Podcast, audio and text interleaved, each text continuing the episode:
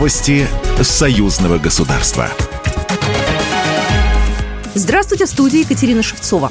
Неотъемлемым компонентом гуманитарного сотрудничества в СНГ является спорт. Особую роль в этом году здесь сыграла Беларусь, организовавшая вторые игры стран Содружества. Об этом заявил президент России Владимир Путин.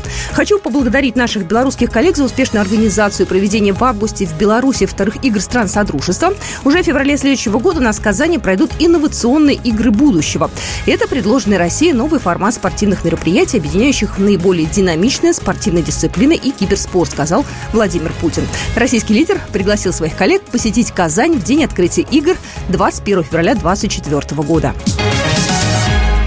Работу в ЕАЭС и экспорт белорусских товаров обсудили э, в ходе рабочего визита в Санкт-Петербурге на встрече президент Беларуси Александр Лукашенко с чрезвычайным и полномочным послом Беларуси в России Дмитрием Крутым. ОДКБ, СНГ и прочее там у нас понятно что делать, меньше проблем. А вот экономика в Евразийском экономическом союзе – это очень серьезный вопрос, несмотря на то, что уже нами сделано там. Об этом вчера говорили, но и ты же слышал на русском составе, в широком э, обсуждались проблемы, которые так или иначе надо решать.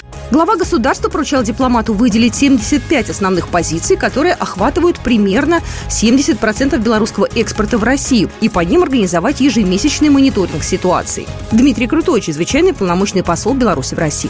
Президент в первую очередь заслушал результаты работы комиссии по поддержке нашего белорусского экспорта в Россию. В первую очередь, конечно, президента интересовали физические объемы нашего экспорта. Минпромторг будет поставлять технику для российских аэропортов и продемонстрирует практически полностью локализованный станок белорусско-российского производства на московской выставке «Металлообработка-2024» в мае следующего года, сообщил министр промышленности Александр Рогожник, передает Белта. По его словам, российской стороной согласована дорожная карта развития микроэлектронного производства, предусматривающая создание четырех новых технологий с освоением производства 88 изделий для использования в гражданской, военной и космической аппаратуре. Потребителями являются четыре крупные госкорпорации оборонно-промышленного комплекса Российской Федерации – Роскосмос, Росатом, Ростех и ВКО «Алмаз-Антей». БелАЗ впервые поставил 130-тонные карьерные самосвалы в Магаданскую область, сообщает пресс-служба предприятия. Сообщается, что 5 карьерных самосвалов БелАЗ 7513Д уже используются регионом в добыче руды.